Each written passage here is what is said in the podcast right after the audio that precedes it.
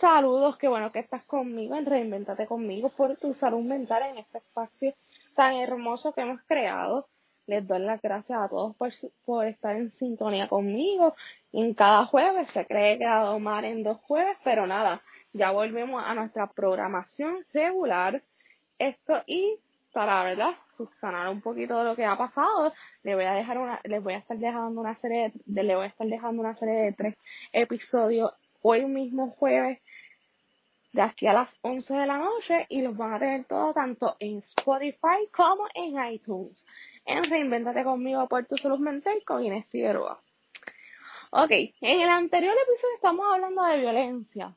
Ahora, yo creo que entremos un poquito y hablemos un poquito sobre nuestro autoconcepto. Aunque lo toqué en el otro episodio, quiero darle énfasis, quiero dedicar un episodio completo a lo que es el autoconcepto. ¿Por qué? Porque muchas veces nosotros, y si no sabes lo que es el autoconcepto, el autoconcepto lo podemos definir de la siguiente manera.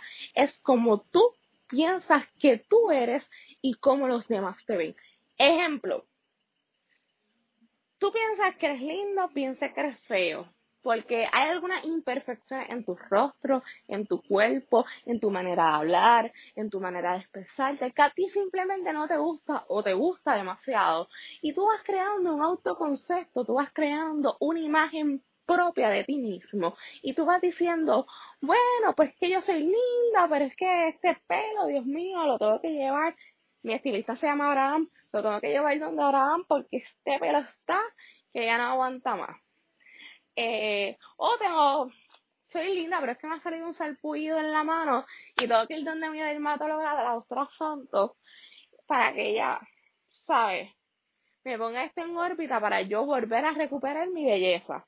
Pues déjame decirte que parte del autoconcepto, tener un autoconcepto que no importa cuál limitación yo pueda tener, sino yo voy creando una imagen de mí misma que tal vez se fundamenta en lo que otros piensan de mí, en lo que yo miro en el espejo todos los días, en cuán me aprecia o no me aprecia mi pareja, mi esposo, mi esposa, mi novio, mi novia, cómo me aprecian mis familiares. Ese autoconcepto se puede ver vinculado a el patriarcado, el neoliberalismo, a los roles establecidos por la sociedad. Y ustedes me van a decir, espera, tiene como que el neoliberalismo, que estamos hablando de un de una potencia económica, social, política, se puede meter en nuestro autoconcepto. Bueno, te voy a decir algo. Puerto Rico, porque no todo el mundo, ¿verdad? Me escucha de Puerto Rico. He visto, me, me he dado cuenta que otros países también me escuchan. En Puerto Rico nosotros somos una colonia, un territorio adscrito a la potencia de los Estados Unidos, en el cual nosotros somos una colonia, o sea, nosotros no tenemos los derechos de un Estado, tenemos algunos beneficios, pero no todos. Entonces, ¿qué sucede? Que eso influye en nosotros mismos, ¿por qué? Porque a través de nosotros no tener todos los requisitos de tal vez un, ¿verdad? un país desarrollado, independiente, o ser un Estado, o estar fundamentado en una plataforma gubernamental, política, económica, social establecida, lo que provoca es que nuestro autoconcepto también se denigre, porque digo, que yo tengo todo este potencial, pero no lo puedo explotar porque no tengo las oportunidades aquí en mi país y emigrar o hacer un éxodo a otra parte equivale mucho dinero, mucho tiempo que yo no tengo. O no tengo las herramientas totales para hacerlo. O no puedo dar ese salto de fe. ¿Verdad? Pues eso influye en nuestro concepto, tanto la colonia como el neoliberalismo. Que verdad, esto, eso es otro podcast. Eso es otro tema para hablar y necesitaría todo un capítulo para tocarlo. Pero ¿qué sucede? Nuestro autoconcepto diariamente es estos, estos es trastocado, se me sucede un poquito, es trastocado tanto por los comentarios positivos o negativos. Yo tengo un grupo de amigas que nosotras no nos permitimos decirnos ningún comentario negativo. Nosotras siempre una se viste muy bonita o lo que sea, o de una presentación muy profesional, nosotras nos alentamos, nos ovacionamos eso. ¿Por qué? Porque a veces nosotras las mujeres somos algo malvadas y buscamos la falla en la otra mujer en vez de nosotras decir, mira, somos mujeres, nos vamos, vamos a buscar esas cosas positivas para seguirse formando y seguir alimentando ese autoconcepto que sea beneficioso y no sea negativo. Pero ¿qué sucede? Que entonces nosotros vamos a la sociedad con un estándar de belleza bastante prostituido. Eh, desde el certamen de belleza tan conocido, desde muchas cosas, nosotros tenemos un, concepto de belleza muy prostituido. ¿Qué sucede? Que cuando nosotros empezamos a nosotros fundamentar nuestras ideas o fundamentar nuestro autoconcepto, como nosotros somos, nosotros lo vamos creando, hacemos una base desde lo que comentó mamá, lo que comentó mi amiga, lo que comentó mi médico, lo que comentó aquella, lo que comentó aquel. Pero nosotros no nos damos el espacio de nosotros sentarnos y decir, espérate, espérate un momentito. Esta dijo que yo tengo las cejas muy juntas, pero a mí me gusta cómo se ven. A mí no me causa ningún tipo de problema. Y ahí es que va nuestro, nuestro concepto nosotros tener desarrollado unas habilidades. ¿Por qué yo tengo que cambiar? Simplemente porque a mi vecina no le gusta cómo yo tengo las cejas. Es problema de mi vecina que no le guste.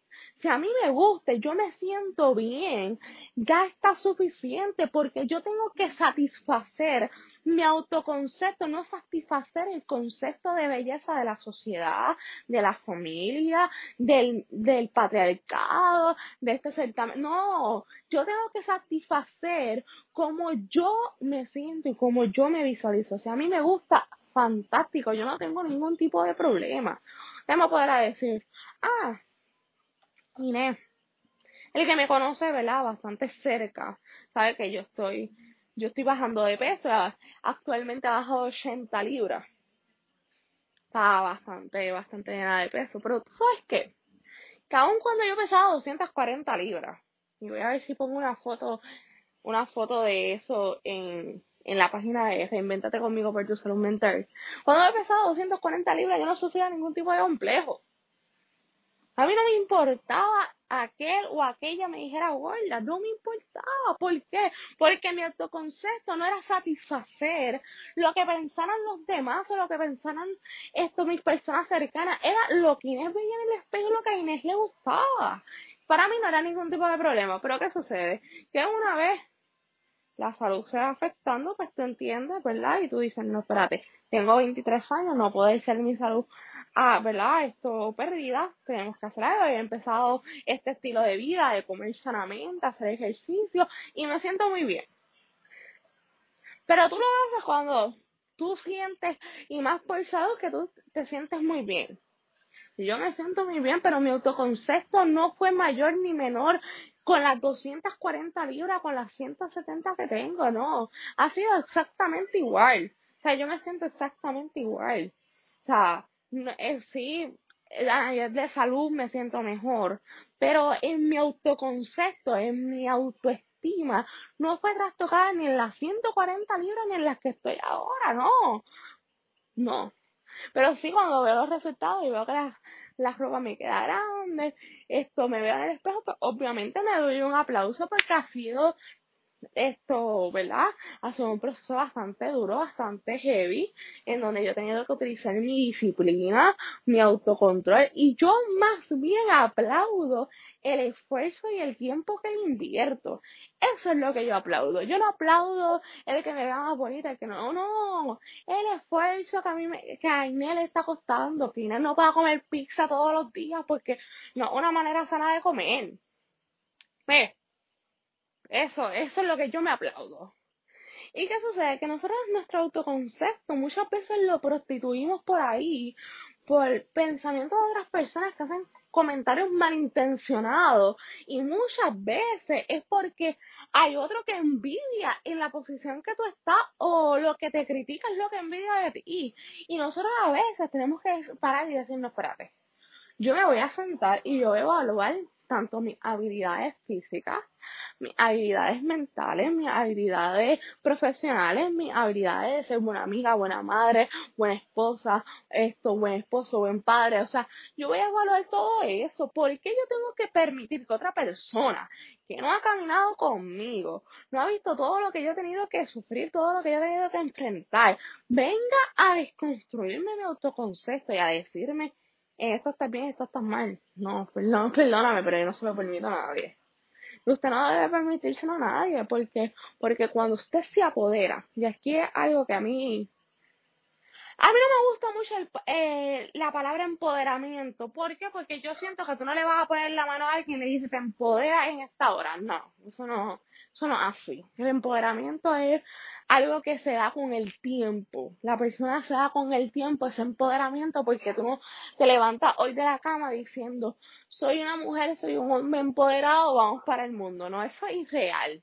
Y mayormente la gente te vende eso y cuando tú no, y, y lo que provoca es otro problema, porque cuando tú no puedes decir, me levanto hoy empoderado, empoderado y voy a hacer, pero cuando pusiste el primer pie, vas a la cocina y ves que no hay leche en la nevera, el empoderamiento se fue ahí hay otro problema.